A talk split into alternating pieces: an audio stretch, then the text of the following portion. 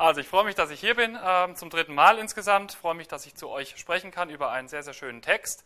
Und ich habe mir gedacht, ich fange mal an mit einer Geschichte, die in, letzten, in der letzten Zeit sehr stark durch die Medien gegangen ist. Vielleicht habt ihr das auch schon gehört. Ich habe hier mal die Siegender Zeitung vom 3. Dezember mitgebracht. Und zwar hat ja äh, vor kurzem eine 64-jährige Frau in Aschaffenburg ein Kind bekommen.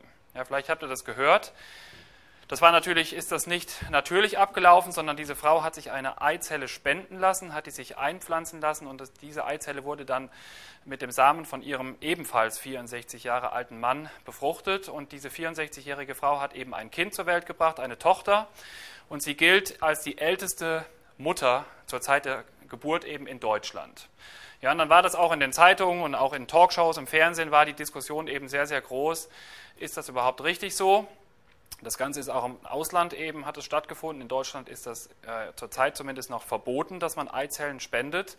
Ja, und das Hauptargument ist eben, wie kann eine 64-jährige Frau überhaupt ähm, für so ein Kind sorgen? Ja, ich habe heute noch im Internet ein bisschen rumgeguckt, da war dann die Diskussion, wenn das Kind in die Schule kommt, dann ist die eben schon 70, wenn, die, wenn das Kind sich der, das erste Mal verliebt, dann ist sie schon 80 und so weiter. Ja? Und ich möchte aber sagen, dass wir in der Bibel heute, die Geschichte, die dran ist, ist sehr, sehr ähnlich. Ja, da ist auch eine ältere Frau, wie alt die wohl gewesen ist, da gehe ich gleich noch drauf ein, die auch ein Kind bekommt. Es gibt aber ein paar Unterschiede. Und zwar in der Bibel ähm, ist das nicht so geschildert, dass die Elisabeth äh, sich eine Eizelle hat einpflanzen lassen. Ich denke mal, das wäre auch sowieso äh, nach medizinischem Standard überhaupt noch nicht möglich gewesen, damals im ersten Jahrhundert nach Christus, sondern das ist alles mit natürlichen Dingen zugegangen. Aber ansonsten ist es ziemlich ähnlich. Eine etwas ältere Frau, sage ich jetzt mal vorsichtig, die eigentlich schon über die Zeit des Kinderbekommens hinaus ist, bekommt eben noch auf späte Tage ein Kind. Äh, ich fange mal an, indem ich euch sage, was bisher geschah. Ja, was heute dran ist, das ist praktisch der Teil 2 der Johannesgeschichte. Ich weiß nicht, wer von euch äh, vor zwei Wochen hier war. Da habe ich über den ersten Teil gepredigt. Im Lukas-Evangelium ist das immer sehr schön parallel. Erst wird Johannes angekündigt, dann wird Jesus angekündigt. Jetzt kommt die Geburt von Johannes und später kommt die Geburt von Jesus. Also auch wunderschön aufgebaut von Lukas.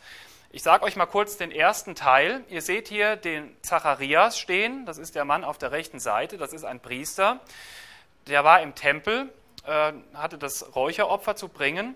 Und da kommt auf einmal der Engel Gabriel zu ihm und hat eine Ankündigung. Und zwar war das so, dass der Zacharias und auch seine Frau Elisabeth, die waren beide schon älter. In der Bibel steht im Originaltext, sie waren schon fortgeschritten in den Jahren. Der Luther, seine Übersetzung habe ich hier, der ist wahrscheinlich etwas extrem, der übersetzt das Ganze mit hochbetagt. Ja, und die Frage ist, ist das nicht ein bisschen zu weit gegriffen? Ja, ich wage mal zu behaupten heute, dass vielleicht die Elisabeth und der Zacharias noch nicht mal 64 Jahre alt waren, sondern dass einfach deutlich werden soll, die waren eben schon über die Zeit hinaus, wo man eigentlich ein Kind bekommen kann als Frau. Dann war aber noch was anderes, dass nämlich die Elisabeth, also die Frau von dem Zacharias, außerdem noch unfruchtbar war. Ja, und der Engel Gabriel kündigt eben dem Zacharias eine sehr, sehr erfreuliche Botschaft äh, mit. Der sagt, Zacharias, deine Frau Elisabeth, die wird einen Sohn bekommen den sollst du dann Johannes nennen. Und der Zacharias, der glaubt das dem Engel nicht. Ja, der bringt dann eben als Argument vor, aber wir sind doch schon so alt, das kann doch überhaupt nicht sein. Und als Strafe dafür sagt der Engel dann, äh, soll er stumm werden, der Zacharias, also der kann nicht mehr sprechen, bis zu dem Tag, wo der Johannes dann geboren wird. Ja, und jetzt merkt ihr auch so ein bisschen die Verbindung zu dem Spiel, das wir eben gemacht haben. Ja, ein Mann, der so lange nichts mehr sprechen kann, ihr werdet auch gleich sehen, der muss eben pantomimisch Sachen dann deutlich machen. Ja, darum ging es ja auch in dem Spiel. Jetzt will ich euch aber mitnehmen in eine ganz andere Situation. Und zwar sind wir jetzt nicht mehr im Tempel, sondern wir sind jetzt bei Zacharias und Elisabeth zu Hause. Ich habe folgende zwei Bilder gefunden, die finde ich sehr schön. Es gibt einen Ausleger, der hat gesagt, dass hier in den Versen 57 und 58, die lese ich gleich, das liebliche Bild aus dem israelitischen Volksleben gezeichnet wird. Ja, wir sind hier in einem israelitischen Haushalt. Es ist ein sehr, sehr gemütliches Bild, was uns da gezeichnet wird. Insofern passt das auch schön zu unserer gemütlichen Atmosphäre hier. Ja, ich lese euch das mal vor, die Verse 57 und 58 im Lukas 1. Ja, und ihr werdet gleich sofort sehen, was das für eine schöne, warme und freundliche Atmosphäre ist. Und für Elisabeth kam die Zeit, dass sie gebären sollte, und sie gebar einen Sohn. Und ihre Nachbarn und Verwandten hörten, dass der Herr große Barmherzigkeit an ihr getan hatte und freuten sich, freuten sich mit ihr. Ja? Und das finde ich auch in den Bildern schön zum Ausdruck gebracht. Da ist die, Elis die Elisabeth mit ihrem Mann Zacharias und da sind auch andere Leute noch dabei. Der Johannes natürlich, der geboren ist, und auch die Nachbarn und Verwandten, das ist ja ausdrücklich hier im Text gesagt, die kommen auch dazu. Ja, also eine sehr fröhliche Atmosphäre. Und ich möchte einfach mal ein paar Dinge deutlich machen, die auch wir von dieser Atmosphäre lernen können. Erstmal finde ich schön, wie der Text anfängt. Hier steht nämlich, und für Elisabeth kam die Zeit, dass sie gebären sollte. Ja, ich habe mir so bei der Vorbereitung gedacht, endlich kommt die Zeit. Ja, wenn man weiß, was das für eine Vorgeschichte ist, dann kann man das, da freut man sich viel mehr drüber, als wenn das jetzt, sage ich mal, bei einer normalen Geburt von einer jungen Mutter, wo es keine Komplikationen gegeben hat, da ist klar, dass irgendwann die Zeit kommt. Aber wie muss die Elisabeth sich hier gefreut haben? Ja, dass nach Jahrzehnten es endlich auch über sie hier heißen kann und es kam die Zeit, dass sie gebären sollte. Ja, und ich möchte vielleicht noch ein bisschen deutlicher auch werden, es ist letztendlich Gottes Zeit gewesen. Und das ist das Haupt, das ist eigentlich die Hauptsache hier bei diesem Text. Es ist zwar spät gewesen, ja, und es war auch für die Elisabeth und ihren Mann Zacharias, waren es keine schönen Jahre des Wartens. Besonders damals war das noch viel schlimmer, wenn eine Frau kein Kind bekommen konnte. Aber jetzt endlich kommt die Zeit und es ist eben die Zeit, die Gott bestimmt hat. Ja, das möchte ich euch auch direkt sagen. Vielleicht habt ihr auch Dinge in eurem Leben, wo ihr schon lange drauf wartet oder ihr denkt, hier, warum passiert denn da nichts? Es ist wichtig, dass, wenn etwas passiert, dass es auch zum richtigen Zeitpunkt passiert, ja, zu Gottes Zeit. Ich möchte euch einfach ermutigen, da geduldig zu bleiben und äh, dass es auch über euch mal heißen kann. Und es kam die Zeit, dass diese Wünsche dann ähm, hoffentlich in Erfüllung gehen. Oder auch nicht, das muss ich natürlich auch dazu sagen, wenn Gott es nicht will. Jetzt ähm, bekommt sie einen Sohn, das wird ja ausdrücklich gesagt. Und es ist schön zu sehen, dass diese Geburt von dem Sohn, nämlich von Johannes, ist eine Erfüllung von dem Versprechen, das der Engel gegeben hatte. Ich lese nochmal in Vers 13 im selben Kapitel. Wenn ihr wollt, könnt ihr da einfach auch eine Seite einfach umschlagen. Da hatte der Engel ja Folgendes gesagt. Fürchte dich nicht, Zacharias, denn dein Gebet ist erhört und deine Frau Elisabeth wird dir einen Sohn gebären und du sollst ihm den Namen Johannes geben. Ja, hier ist so schön, erst kommt die, das Versprechen, die Verheißung, ein bisschen später wird dann gesagt, und diese, dieses Versprechen hat sich auch tatsächlich erfüllt. Gott hält seine Versprechen. Ja, ich kenne kein Versprechen in der Bibel, das nicht gehalten ist von Gott. Ja, wir werden auch gleich noch ein paar andere Versprechen sehen hier in dem Text, die Gott auch gehalten hat. Jetzt in Vers 58 finde ich schön, dass da von den Nachbarn die Rede ist und von den Verwandten. Die haben das gehört. Ja, die haben gehört da in dem Haus von, dem, von der Elisabeth und dem Zacharias, da ist etwas Besonderes geschehen. Und das finde ich schon, allein darüber kann man, lohnt es sich mal nachzudenken, dass hier steht, und ihre Nachbarn und Verwandten hörten, dass der Herr große Barmherzigkeit an ihr getan hatte. Ich habe mich da gefragt, wie sieht es mit unseren Nachbarn aus? Ja, du kannst auch mal konkret an deine Nachbarn denken. Jeder von uns, denke ich, hat irgendwie Nachbarn, selbst wenn wir irgendwo am Waldrand wohnen, es gibt irgendwann immer ein nächstes Haus oder ich will es auch mal ein bisschen ausweiten, Nachbarn in dem Sinne, Schulfreunde und so weiter, Leute, die um uns herum sind. Und ich habe mir mal die Frage gestellt, wissen denn auch unsere Nachbarn oder eure Arbeitskollegen oder Schulfreunde, dass der Herr an euch auch große Barmherzigkeit getan hat? Ja, natürlich jetzt nicht so wie bei der Elisabeth. Es geht noch nicht um die Geburt eines Sohnes denke ich mal, bei den meisten von euch zumindest. Aber er hat doch in anderer Weise euch gute Dinge getan. Ja, ich denke, die Hauptsache, dass viele von euch wissen dürfen, dass sie ähm, errettet sind durch Jesus. Ja, und da ist mal die Frage einfach interessant, wissen das unsere Nachbarn, haben die davon jemals überhaupt schon mal was gehört oder haben die davon überhaupt keine Ahnung? Ja, ich finde das schön, dass die Nachbarn hier was davon gehört haben. Ich finde aber auch die Nachbarn kann man sich als Vorbild nehmen und die Verwandten. Ich lese den Text einfach nochmal vor mit einer etwas anderen Betonung. Und ihre Nachbarn und Verwandten hörten, dass der Herr große Barmherzigkeit an ihr getan hatte und freuten sich mit ihr. Ja, das finde ich auch schön, dass die Nachbarn und Verwandten sich hier mitfreuen können. Ja, und ich habe mir gedacht, oft ist es bei uns Menschen doch so, wenn anderen etwas Gutes passiert und die haben Erfolg oder die bekommen Dinge, die wir noch nicht haben in unserem Leben, dann ist es manchmal überhaupt nicht so leicht, sich mitfreuen zu können, sondern dann kommen auch schon mal hin und wieder Gefühle von Neid und Missgunst auf. Ja? Und deswegen kann man sich auch die Nachbarn hier als Vorbild mal nehmen. Und ich lade euch einfach dazu ein, dass ihr das auch tut, dass ihr euch auch mitfreuen könnt mit euren Mitmenschen. Ja, mit euren Schulkameraden, denen vielleicht einiges leicht von der Hand geht, die vielleicht auch bessere Noten haben als ihr oder in der Familie, wenn eure Geschwister irgendwas besser können oder irgendwas haben, was ihr auch gerne habt, anstatt neidisch zu sein, was sowieso nicht glücklich macht, sich mitfreuen zu können. Ja, so wie das die Nachbarn hier im Text gemacht haben. Und nicht nur im Text, sondern sie haben es ja tatsächlich gemacht, aber der Lukas berichtet eben davon. Mir ist da ein Vers aufgefallen, der das Ganze unterstreicht, auch von der Bibel her. Das ist in Römer 12, Vers 15. Den lese ich mal vor. Freut euch mit den Fröhlichen und weint mit den Weinenden. Ja, das ist eine Aufforderung, die sich hier im Römerbrief findet, in Gottes Wort, dass hier wirklich ausdrücklich dazu aufgefordert wird, sich mitzufreuen mit Leuten, die fröhlich sind, und das andere, das kommt jetzt heute nicht so raus hier im Text, aber möchte ich auch sagen, auch mit den Leuten, die trauern oder die traurig sind, dass man sich auch, dass man Mitgefühl haben kann und auch mit trauern kann oder mit traurig sein kann.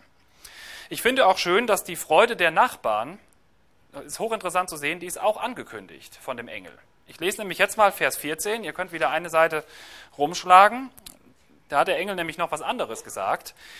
Und du wirst Freude und Wonne haben, und viele werden sich über seine Geburt freuen. Und ich denke, hier ist erstmal der Zacharias im Blick. Er wird Freude und Wonne an seinem Sohn haben, das ist ja klar. Und dann weitet sich das Ganze aber noch aus, dass nämlich der Engel sagt, viele werden Freude an ihm haben. Ja, und ich denke mal, das fängt bei den Nachbarn an. Das sehen wir hier jetzt im Text. Und es geht sogar noch darüber hinaus, dass sich im Grunde genommen die ganze Welt über den Johannes freut. Ja, wir lesen ja heute immer noch über den Johannes und freuen uns darüber. Ja, also diese Ankündigung, dass viele sich freuen werden, ist doch tatsächlich hier auch eingetroffen. Jetzt lese ich weiter, jetzt verlassen wir mal ähm, diese Idylle. Jetzt kommt nämlich eine Sache, wir bleiben aber hier im Haus von Elisabeth und Zacharias. Jetzt kommt die Beschneidung. Ich lese mal Vers 59 vor. Und es begab sich am achten Tag, da kamen sie, das Kindlein zu beschneiden und wollten es nach seinem Vater Zacharias nennen. Ja, die Beschneidung, das ist ein jüdischer Brauch bis heute. Die Beschneidung ist das Zeichen des Bundes. Da wurde die Vorhaut ähm, des männlichen Gliedes beschnitten am achten Tag. Ja? Und das wurde wahrscheinlich eben in dem Haushalt durchgeführt. Es gibt da auch noch andere Belegstellen. Ja, das haben die Eltern dann gemacht oder Freunde oder so. Ähm, das heißt, das Kind wurde beschnitten von Abraham lesen wir auch in der Bibel, dass er beschnitten wurde und das war ein Zeichen für den Bund Gottes mit Abraham und die Israeliten sollten sich eben daran erinnern, dass Gott ihnen treu war, dass Gott ihnen Verheißungen gegeben hatte und Zacharias und Elisabeth als fromme Eltern beschneiden ihren Sohn Johannes auch. Und was hier hochinteressant zu sehen ist, das sieht man auch direkt im Text, ist, dass mit der Beschneidung auch die Namensgebung verbunden war. Ihr könnt mir jetzt mal diesmal weiter nach vorne schlagen. Da lese ich euch nämlich mal vor, wie das bei Jesus gewesen ist. Da war das nämlich genauso. Und zwar ist das Lukas 2, dann Vers 21. Und als acht Tage um waren und man das Kind beschneiden musste, gab man ihm den Namen Jesus, wie er genannt war von dem Engel, ehe er im Mutterleib empfangen war. Ja, das zeigt einfach, das war damals auch möglich, dass bei der Beschneidung das Kind den Namen erhalten hat. Es gibt auch Texte in der Bibel, da ist der Name schon bei der Geburt äh, gegeben worden, aber das war jetzt nichts Außergewöhnliches. Hier ist es eben bei der Beschneidung gewesen. So, und jetzt ist interessant, wer diesen Namen vergeben will. Ich lese nochmal den Text vor. Da steht nämlich drin in Vers 59, und sie wollten es nach seinem Vater Zacharias nennen. Ja, ich habe mich gefragt, wer ist mit diesem Sie gemeint? Und ich denke, die Antwort ist die Leute, die da anwesend waren. Und ich will einfach mal vermuten und sagen, es waren wahrscheinlich die Verwandten und die Nachbarn, die den Johannes so nennen wollten. Ich finde es hochinteressant. Ich habe dafür, dass Nachbarn den Namen verleihen, sogar noch einen biblischen Beleg gefunden. Wen das interessiert, der kann sich den auch mitschreiben. Das ist folgende Stelle, Ruth 4, Vers 17. Wird folgendes gesagt, dass die Nachbarinnen von Naomi den Namen Obed geben. Ja, und ich habe mir auch gedacht, wie ist das wohl heute? Stellt euch mal vor, euer Name wäre euch nicht von euren Eltern verliehen worden, sondern eure Nachbarn hätten das entschieden oder sonstigen Verwandten. Ja, das war eben damals ein bisschen anders. Aber diese Namengebung, die ist jetzt für uns sehr, sehr interessant, was sich da abgespielt hat. Ja, und es steht ja schon in Vers 59 drin, sie wollten ihm ähm, den Namen des Vaters Zacharias geben. Ja, und das war ein Brauch, damals, dass man entweder den, den Namen des Vaters genommen hat und dann oder auch den Namen des Großvaters. Ist ja heute auch in, in einigen Ländern noch so üblich, ja, dass man eben die Namen der Vorfahren gibt. Bei uns in Deutschland ist das nicht ganz so üblich. Ähm, aber hier war das eben so. Und jetzt kommt ein Einspruch. Und da möchte ich auch ein bisschen länger drüber reden. Jetzt kommt nämlich Vers 60. Da lesen wir folgendes. Aber seine Mutter antwortete und sprach, nein, sondern er soll Johannes heißen. Ja, und dieses Nein steht auch ausdrücklich im Text. Das heißt, die Elisabeth ist hier in der Lage und sagt Nein. Das finde ich schon mal auffällig. Die hat also den Mut gegen diese ganzen Leute, ich weiß jetzt nicht genau, wie viele das waren, aber sie hat hier den Mut, einfach Einspruch zu erheben und zu sagen, nein, der soll nicht Zacharias heißen, der soll, der soll Johannes heißen. Ja? Und ich möchte das einfach mal zum Anlass auch nehmen, um euch auch zu ermutigen, Nein sagen zu können. Ja, die Elisabeth, die wusste, dass eben der Name Johannes sein sollte. Die Ausleger, die streiten sich so ein bisschen, wie hat die das gewusst? Einige, die überlegen, auch die Elisabeth hat nochmal eine Offenbarung von Gott bekommen. Wie hätte die das sonst wissen müssen? Ich würde einfach sagen, das ist doch überhaupt nicht nötig gewesen. Ich gehe mal davon aus, dass der Zacharias und die Elisabeth irgendwie miteinander kommuniziert haben in der Zeit. Ja, dass der Zacharias auch der Elisabeth erzählt hat von dem, was sich da im Tempel zugetragen hat. Und die Elisabeth wusste eben jetzt auch, Gott will, dass dieser Sohn Johannes heißt. Und sie hat hier den Mut, einfach zu sagen, nein, sie, sie hat den Mut gegen ihre Verwandten und Nachbarn einfach Einspruch zu erheben, hat, hat dann gesagt, nein, der soll Johannes heißen. Vielleicht geht euch das auch so, dass ihr etwas wisst, was von Gott her richtig ist. Ja, zum Beispiel, dass ihr es aus der Bibel wisst. Und ihr habt aber mit Leuten zu tun, ich will mal sagen, vielleicht mit Schulfreunden oder Freunden oder Arbeitskollegen, und die wollen etwas anderes.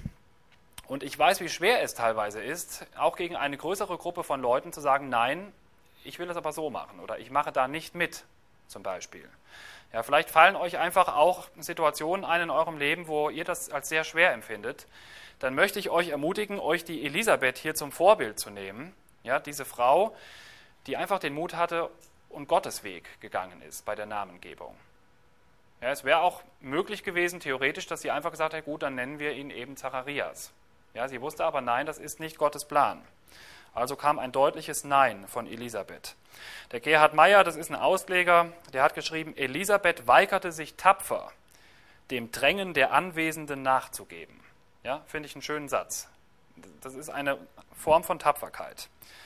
Ja, und ich gehe mal davon aus, dass die Elisabeth eben keine göttliche Offenbarung gebraucht hat, dass die das einfach von ihrem Mann Zacharias erfahren hat. Jetzt noch zu dem Namen Johannes. Die Elisabeth sagt ja, nein, er soll Johannes heißen. Ja, das ist erstens der Name, den auch der Engel bestimmt hat für den Johannes. Und der hat natürlich auch wie viele andere Namen, auch wie viele Namen heutzutage. Ja, ich nenne mal meinen Namen Boris, kommt aus dem Slawischen oder Russischen, heißt übersetzt Kämpfer. Ja, und so hat auch der Name Johannes eine Bedeutung. Ja, vielleicht könnt ihr auch mal nachgucken, was euer Name bedeutet in so einem Namenslexikon. Wenn man den Johannes nachschlägt im Namenslexikon, heißt das übersetzt, Gott ist gnädig.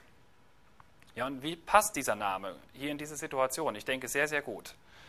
Gott ist gnädig gewesen, indem er den Sohn geschenkt hat, erstmal für Elisabeth und Zacharias, und aber auch Gott ist gnädig in dem gewesen, weil Johannes ist ja derjenige, das wird auch später noch deutlich werden, der Jesus ankündigt, der praktisch so der Vorankündiger geworden ist für Jesus, der den Weg bereitet, so drückt es die Bibel aus, und mit ihm beginnt praktisch die neutestamentliche Zeit. Ja, er bereitet das Kommen von Jesus vor.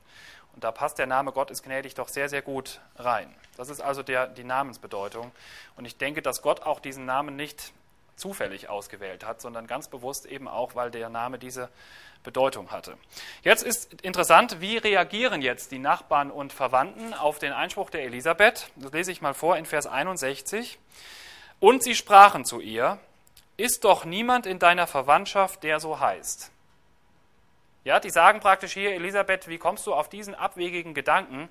In deiner Verwandtschaft ist doch niemand, der Johannes heißt. Ja, da erfahren wir noch ganz nebenbei, dass auch der Großvater von dem Johannes nicht Johannes hieß. Ja, dass das praktisch ein Name war, der damals in der Familie von Zacharias und Elisabeth nicht gängig war. Das war ein besonderer Name. Ja, und die Nachbarn erheben hier Einspruch, weil sie eben denken, das passt nicht. Und jetzt ist interessant, dass die praktisch das Wort der Elisabeth doch nicht so ganz für voll nehmen. Ähm, überhaupt interessant ist, dass der Zacharias bis hierhin erstmal so ein bisschen außen vor war. Ja, der konnte eben nicht reden. Vielleicht hat man gedacht, komm, den lassen wir jetzt mal so ein bisschen außen vor. Und ich finde, das kommt auch in dem einen Bild, nämlich in dem oberen, größeren Bild. Ich sehe gerade auch, es ist ein bisschen dunkel geraten, aber ihr seht da links in der Ecke dieser kahlköpfige Mann. das ist der Zacharias. Ja, und der ist so ein bisschen abgerückt von der ganzen Geburtsszene hier. Ja, und jetzt sagen sich eben die Verwandten und Nachbarn, die glauben das der Elisabeth nicht, dann sagen die, jetzt wollen wir doch mal den Zacharias fragen, was der denn dazu meint. Ja, und das lesen wir in Vers 62. Lese ich mal vor. Und sie winkten seinem Vater, wie er ihn nennen lassen wollte. Erstmal interessant ist hier die Winken. Ja, so wie das eben auch der Matthias gemacht hat, dass ich mein, ähm, mein Mikro anmachen soll. Ja, hier wird gewunken und der Gedanke ist hier naheliegend. Das, diesen Gedanken haben auch viele Männer, viele Ausleger gedacht, dass nämlich der Johannes nicht nur stumm war, sondern dass der außerdem noch taub gewesen ist. Ja, dass sie praktisch wie eine Zeichensprache mit ihm gemacht haben. Ähm, auch in der neuen Jerusalemer Bibel ist Zacharias taubstumm. Ja, steht da drin. Ähm, ich sehe das eher so, dass der Zacharias nur stumm gewesen ist. Ja, ich denke, es macht nicht so viel Sinn hier im Text, dass mit dem Winken ist bestimmt keine Gebärdensprache gemeint. Ja, ich denke auch mal in neun Monaten hätte man diese Sprache wahrscheinlich sowieso nicht so perfekt lernen können. Ich weiß noch nicht mal, ob es damals überhaupt schon eine Gebärdensprache gegeben hat. Ich stelle mir das so vor, die winken eben den Johannes her und, machen, und stellen ihm dann diese Frage. Ja, ich würde dafür nicht meine Hand ins Feuer legen. Es gibt auch Ausleger, wie gesagt, die sagen, der Johannes war nicht nur stumm, der war außerdem noch taub. Aber ich denke, sie wollen einfach nur deutlich machen, hier, Johannes, wir wollen auch deine Meinung dazu hören. Ja, und jetzt ist interessant, was der Johannes macht. Ich lese mal vor, Vers 63. Äh, Zacharias, Entschuldigung, danke. Ähm, und er forderte eine kleine Tafel und schrieb, er heißt Johannes. Und sie wunderten sich alle. Ich habe euch mal, dass ihr euch das vorstellen könnt, so eine Tafel hier als Bild mitgebracht. Ähm, das ist eine Tafel, da hat man auch welche gefunden aus dem Römischen Reich. Ich möchte das auch kurz erklären. Ihr seht, das ist eine Holztafel, die man so in der Mitte zusammenklappen kann. Und in diesem Holz ist Wachs eingelassen. Ja, das ist also eine Wachstafel und zu dieser Tafel gehört ein Griffel, der liegt da rechts daneben. Und ihr seht, der hat eine Spitze. Mit dieser Spitze hat man also in den Wachs reingeschrieben. Und dann hat dieser Griffel ja an dem anderen Ende oben noch so eine breitere Fläche. Die war dafür da, dass man den Wachs wieder glatt streichen konnte, nachdem man geschrieben hatte. Dann hat man also wieder eine glatte Fläche gehabt und konnte wieder neue Sachen schreiben. Ja? So müsst ihr euch das vorstellen. Das ist eine Tafel, die der Johannes eben gefordert hat. Ja, da kann man auch noch einige Sachen raus ablesen, finde ich auch noch so ganz interessant. Daraus kann man zum Beispiel ablesen, dass man damals in der Familie von dem Johannes auch lesen und schreiben konnte. Ja, der Johannes als Priester konnte das, konnte man nicht bei allen damals von ausgehen. Ja, aber bei dem Johannes war eben sowas vorhanden. Jetzt schreibt er etwas Hochinteressantes. Ja, mir ist das vorher nie aufgefallen. Ich weiß nicht, ob euch das gerade aufgefallen ist. Der schreibt nämlich Folgendes. Ich lese nochmal den ganzen Vers. Und er forderte eine kleine Tafel und schrieb, und jetzt kommt's, er heißt Johannes.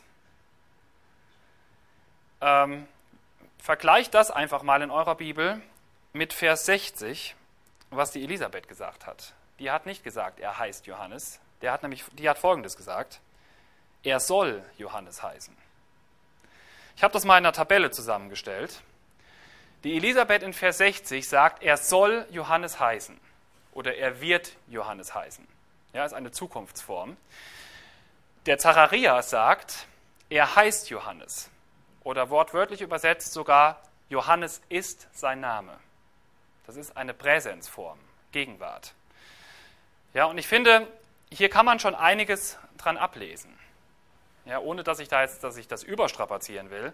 Aber es fällt natürlich auf, wenn man in einem Abstand von nur so wenigen Versen diese beiden Aussagen nimmt. Ja, und ich denke, dass das, was der Johannes hier sagt, da steckt eine tiefere Bedeutung drin. Der Johannes sagt nämlich nicht, er soll Johannes heißen oder er wird Johannes heißen. Der Johannes sagt, er heißt Johannes. Äh, Zacharias, Entschuldigung. Ja, der Zacharias sagt, der heißt jetzt schon so, der Johannes. Ja, das ist ähm, für ihn schon Gegenwart. Und zwar kann man das so sagen, der Engel hatte ja diesen Namen bestimmt. Und ich denke, der Zacharias hat das eben eingesehen, dass für Gott der Name schon längst klar war. Ja, dass nicht erst der Johannes in Zukunft so heißen würde, sondern dass der schon so hieß. Ja, und das finde ich einfach hochinteressant. Äh, hier kann man auch von dem Glauben von dem Zacharias einiges ablesen. Ja, dass er einfach das, was Gott gesagt hat, auch schon als gegeben hinnimmt. Und ich möchte euch auch dazu einladen, das auch über euch so zu sehen. Ähm, ich möchte das einfach mal auf euch übertragen. Auch ihr habt ja einen Namen. Und ich denke, dass dieser Name auch nicht erst dann bekannt war, als eure Eltern euch so genannt haben, sondern dass ihr bei Gott euren Namen schon viel früher gehabt hat, habt. Ich habe euch da auch mal einen Vers mitgebracht, den ich so ganz schön finde in dem Zusammenhang. Im Psalm 139, Vers 6, der ist von David geschrieben, sagt der David folgendes: Deine Augen sahen mich, als ich noch nicht bereitet war. Das heißt, der David ist sich bewusst, als er noch nicht mal existiert hat, da hat Gott ihn schon gesehen ja, und ich möchte das mal so interpretieren, da hat Gott ihn auch schon als David gekannt. Da wusste Gott schon, dieser David, der wird Folgendes machen und so. Und ich habe mir mal erlaubt, diesen Vers etwas umzuschreiben. Deswegen steht in der Klammer bei dem unteren Teil auch eben nach Psalm 139, Vers 6. Ich möchte euch das einfach als Ermutigung zusprechen. Seine Augen, damit sind Gottes Augen gemeint, seine Augen sahen dich, als du noch nicht bereitet warst. Ja, und ich möchte euch das einfach so zusprechen, Gott kennt euch, Gott hat euch schon längst gesehen, als es euch auf dieser Erde überhaupt noch nicht gab. Und ich möchte auch mal so weit gehen, ihr habt schon euren Namen gekannt, den, ihr, den eure Eltern euch dann gegeben haben. Ja, und das zeigt doch, ähm, dass, wir, dass Gott auch einen Plan mit uns hat. Das finde ich mutmachend. Ja, dass nicht erst der Johannes Johannes hieß, als der Zacharias dann den Namen verkündet hat, sondern dass das für Gott schon viel eher klar war, dieser Name. Ja, vielleicht könnt ihr euch das einfach auch, vielleicht wird euch das zur Ermutigung ja, in Bezug auf euren Namen. Gut, jetzt wieder zurück zu diesem schönen Haushaltsbild hier. Was auch deutlich wird bei diesem Er heißt Johannes, habe ich ja eben schon mal angesprochen, ist der Glaube von Zacharias. Und ich möchte es mal so ausdrücken, der Zacharias hat in diesen neun Monaten einiges dazugelernt. Ja, man kann das so sich vorstellen, der war eben, hat wahrscheinlich eher in einer Abgeschiedenheit gelebt, weil er konnte nicht mehr kommunizieren. Ja, nach einigen Auslegern war er sogar taub, das heißt, er konnte auch nichts mehr hören. Und einige Ausleger gehen eben so weit, dass sie sagen, Johannes hat in dieser Zeit der Stille und der etwa, etwas ruhigeren Atmosphäre, hat er einiges dazugelernt. Ja, wenn man den mal vergleicht mit seinem Unglauben, den der im Tempel ausgedrückt hat, dass er gesagt hat, nee, das wird so nicht passieren, wir sind da zu alt. Auf einmal ist er so weit, dass er sagt, mein Sohn, der heißt Johannes. Er hat das von Gott angenommen. Und ich denke, dass da diese neun Monate sehr entscheidend waren, ja, dass er das gelernt hat. Und ich möchte euch einfach auch ermutigen, dass ihr auch vielleicht jetzt besonders diese Weihnachtszeit einfach zum Anlass nehmt, auch ein bisschen zur Ruhe zu kommen. Ja, ich weiß, das ist manchmal einfacher gesagt als getan, in diesem Weihnachtsstress auch, aber vielleicht findet ihr einfach auch ein paar Momente, wo ihr mal zur Ruhe kommt und euch über einige Dinge bewusst werden könnt und auch genauso wie der Zacharias dazulernen könnt. Vielleicht Dinge für euer Leben annehmen könnt, wo ihr vorher gesagt habt, nee, das will ich anders machen, als Gott das vorhat. Ja, dass ihr einfach sagen könnt, nee, ich möchte gern im Willen Gottes leben und auch zu, dieser, zu diesem Reifeprozess kommen. Ja, ich finde auch hochinteressant, dafür ist es nie zu spät. Ja, vielleicht denken einige von euch, der Zacharias, das war doch schon ein gestandener alter Mann, ein Priester sogar. Ja, aber hier zeigt sich, dass selbst dieser Mann noch dazulernen konnte. Ja, und da niemand ist in dem in einem Stadium, wo er sagen kann, so, jetzt habe ich alles erreicht, jetzt bin ich alt genug, ich habe genug Weisheit und Glauben, jetzt brauche ich nichts mehr dazu zu lernen. Ich denke, diesen Menschen gibt es nicht. Und dann kann man sich doch den Zacharias wirklich gut als Vorbild hier nehmen, der dazugelernt hat. So, sobald er diesen Namen ausgesprochen hat, jetzt mache ich weiter in Vers 64, kommt etwas, äh, eine erfreuliche Nachricht. Da steht nämlich dann folgendes: Und sogleich wurde sein Mund aufgetan und seine Zunge gelöst und er redete und lobte Gott. Ja, sobald er diesen Spruch gesagt hat oder aufgeschrieben hat, er heißt Johannes, kann auf einmal der Zacharias widersprechen. Das Erste, was man da sagen kann, auch das ist eine Erfüllung einer Verheißung, eines Versprechens. Ihr könnt mal gucken, in Lukas 1, also noch einfach einmal umschlagen, in Vers 20, den lese ich nochmal vor. Das ist wieder eine Ankündigung von dem Engel. Und ihr merkt, das ist die dritte Ankündigung jetzt schon. Also erstmal der Sohn, der geboren wird, dann die Freude, die es gibt und jetzt auch das mit der Stummheit. Das ist jetzt schon die dritte Ankündigung, die sich hier schon erfüllt. Ich lese das mal vor. Und siehe, du wirst stumm werden und nicht reden können bis zu dem Tag, an dem dies geschehen wird, weil du meinen Worten nicht geglaubt hast, die erfüllt werden sollen zu ihrer Zeit. Ja, und jetzt sind diese Worte erfüllt und jetzt ist auch der Zacharias nicht mehr stumm. Und deswegen steht hier im Text in Vers 64, und sogleich wurde sein Mund aufgetan und seine Zunge gelöst und er redete und lobte Gott. Hier steckt aber noch eine andere Lehre drin. Es ist nämlich interessant, was die ersten Worte sind, die der Zacharias spricht. Ja, und es fällt doch auf, die ersten Worte, die er spricht, es ist ein Lob Gottes. Ja, der redet erstmal nicht mit seiner Frau oder begrüßt erstmal die Nachbarn oder so. Ja, laut Text, und das wird wirklich hier deutlich, der Mund wird aufgetan, seine Zunge wird gelöst und dann steht da folgendes drin, und ihr redete und lobte Gott. Ja, und das ist auch für uns schon eine schöne Lehre, dass wenn uns gute Dinge passieren, dass wir genau wie der Zacharias einfach da auch Gott für loben. Ja, dass wir nicht erst über andere Dinge reden, sondern der Zacharias ist einfach hier in der Lage, das auch anzuerkennen, dass Gott das getan hat und er lobt Gott. Ein Ausleger hat dazu Folgendes geschrieben, finde ich ein schönes Zitat. Der Unglaube hat ihn der Sprache beraubt, der Gehorsam gibt sie ihm wieder.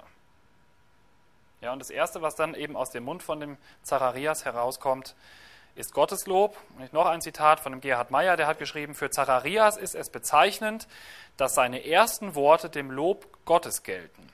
Er stellt uns damit vor die Frage, ob wir ebenfalls nach ähnlichen Gnadenerfahrungen Gott in die Mitte stellen und ihm danken. Ja, könnt ihr euch ja einfach mal für euer Leben überlegen, wo ihr das auch macht, wo ihr das vielleicht tun solltet.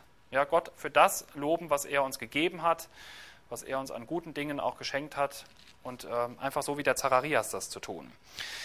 Ihr merkt jetzt, ich habe mich nicht ganz auf den Text, also ich konnte nicht das ganze Kapitel besprechen. Viele Ausleger gehen davon aus, dass dieser Lob, das Lob Gottes, das der Zacharias hier angestimmt hat, dass das eben dieser Lobgesang ist, der sich später dann hier in Kapitel 1 findet.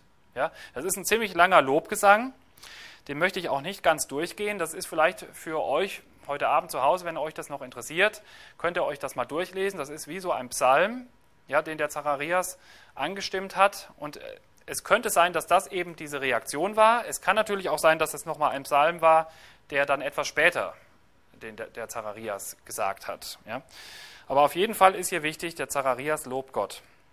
Jetzt in Vers 65, die Reaktion der Nachbarn und auch der umliegenden Häuser ist folgende. Und es kam Furcht über alle Nachbarn. Und diese ganze Geschichte wurde bekannt auf dem ganzen Gebirge Judäas. Ja, diese ganze Geschichte, die Geburt des Johannes, die Stummheit von Zacharias, die auf einmal aufhört, ja, das ist alles der Anlass dafür, dass die Geschichte bekannt wird. Und zwar sind hier wieder die Nachbarn erwähnt, finde ich hochinteressant. Die spielen hier wirklich eine zentrale Rolle in diesem Text. Schon zum zweiten Mal sind sie ausdrücklich erwähnt. Sogar die Verwandten, von denen ist hier keine Sprache mehr. Hier sind die Nachbarn im Blickpunkt. Und darüber hinaus im ganzen Gebirge Judäas. Das heißt, diese Geschichte hat wirklich die Runde gemacht damals. Ja, in der weiteren Umgebung. Und das ist doch auch unser Ziel, ähm, dass wir die Botschaft, die wir haben, auch in weiterer Umgebung, das heißt in Dillenburg, Lahn-Dill-Kreis und so weiter, dass einfach Leute davon erfahren, dass Gott ein gnädiger Gott ist, der einen Rettungsplan hat mit unserer Welt. Und ich denke, gerade in der Weihnachtszeit bietet sich das doch an, ja, diese Botschaft bekannt zu machen und Leuten zu sagen, hier, wir feiern Weihnachten, weil Gott seinen Retter auf diese Erde geschickt hat. Ja, und wie schön wäre das, wenn wir auch sagen können, diese ganze Geschichte wurde bekannt auf dem ganzen Gebirge rund um Dillenburg oder wie auch immer man das sagen will, ja, in den verschiedenen Dörfern in den Schulen und so weiter. Ja, es wurde hier bekannt gemacht oder rumerzählt. Jetzt noch Vers 66 zum Schluss. Finde ich einen sehr schönen Abschluss dieser ganzen Geschichte. Steht folgendes drin: Und alle, die es hörten, nahmen es zu Herzen und sprachen: Was meinst du, will aus diesem Kindlein werden? Ich finde es interessant, dass der Lukas das erstmal so ein bisschen offen lässt. Ja, er zeichnet, er stellt uns hier die Nachbarn wieder hin oder die Leute, die das gehört haben, und die Leute fragen sich, was soll aus diesem Kind noch werden? Ja, die haben irgendwie gemerkt, da ist was Besonderes mit, da hat Gott was mit vor. Und die fragen sich, dieses Kindlein, was wird das wohl mal für ein Leben führen? Was hat Gott mit diesem Kind vor? Ja, ich habe mir überlegt, ich hatte in meinem ersten Predigtmanuskript, hatte ich mal hatte ich, euch, hatte ich vor, euch so einen kurzen Überblick zu geben, was da noch alles kommt. Ja, aber ich möchte es mit Lukas eigentlich eher machen, der, der ja auch bewusst diese Spannung hier für seine ersten Leser oder Hörer auch erstmal offen lässt. Möchte ich das für heute Abend auch tun. Ich sage euch noch nicht, wie es weitergeht. Ja, das ist praktisch eine Einladung zu den nächsten Abenden. Ähm, ich habe gesehen, dass ich auch zu dem Thema wieder dran bin nächstes Jahr. Ja, dann, dann sehen wir nämlich, wie es mit Johannes dem Täufer weitergeht. Und ich finde aber die Frage so schön. Was meinst du, will aus diesem Kindlein werden? Aber ich finde es auch schön, dass der Lukas zwar diese Frage offen lässt, aber er deutet schon eine Richtung an, in die das Ganze geht. Und das ist der letzte Satz in diesem Abschnitt. Da steht nämlich Folgendes drin, denn die Hand des Herrn war mit ihm. Ja, das ist eine Feststellung. Und für mich ist das eher, dass man sieht, es wird positiv mit diesem Kind weitergehen. Ja, die Hand Gottes ist mit ihm. Und ich möchte einfach diese beiden ähm, Aussagen mal auf euch anwenden und auch auf mich, dass ich einfach mal frage, was wird denn aus euch wohl werden? Ja, ich habe mir bei der Vorbereitung so gedacht, das wäre doch, mich selber interessiert das einfach, dass ich einfach mich interessiert, was wird aus euch, die ihr jetzt hier in diesem Jugendkreis sitzt, was wird aus eurem Leben mal werden? Ja, und ich möchte einfach, ich wünsche mir, dass es auch über euch heißen kann, dass die Hand Gottes mit euch ist. Ja, da könnt ihr euch mal die Frage stellen, ob ihr das einfach über euer Leben so sagen würdet oder könntet, dass die Hand Gottes mit euch ist. Und wenn das so ist, ja, wenn ihr unter Gottes Hand lebt und ihr wisst, ihr seid sein Kind und ihr gehört zu ihm, dann kann ich euch einfach versprechen, dann wird auch euer Leben positiv weitergehen. Ja, ich verrate schon mal so viel. Bei dem Johannes heißt positiv weitergehen nicht unbedingt, dass alle Wünsche sich erfüllen oder dass auch ein Leben so verläuft, wie wir uns das als Menschen vorstellen. Das ist auch überhaupt nicht das Wichtigste.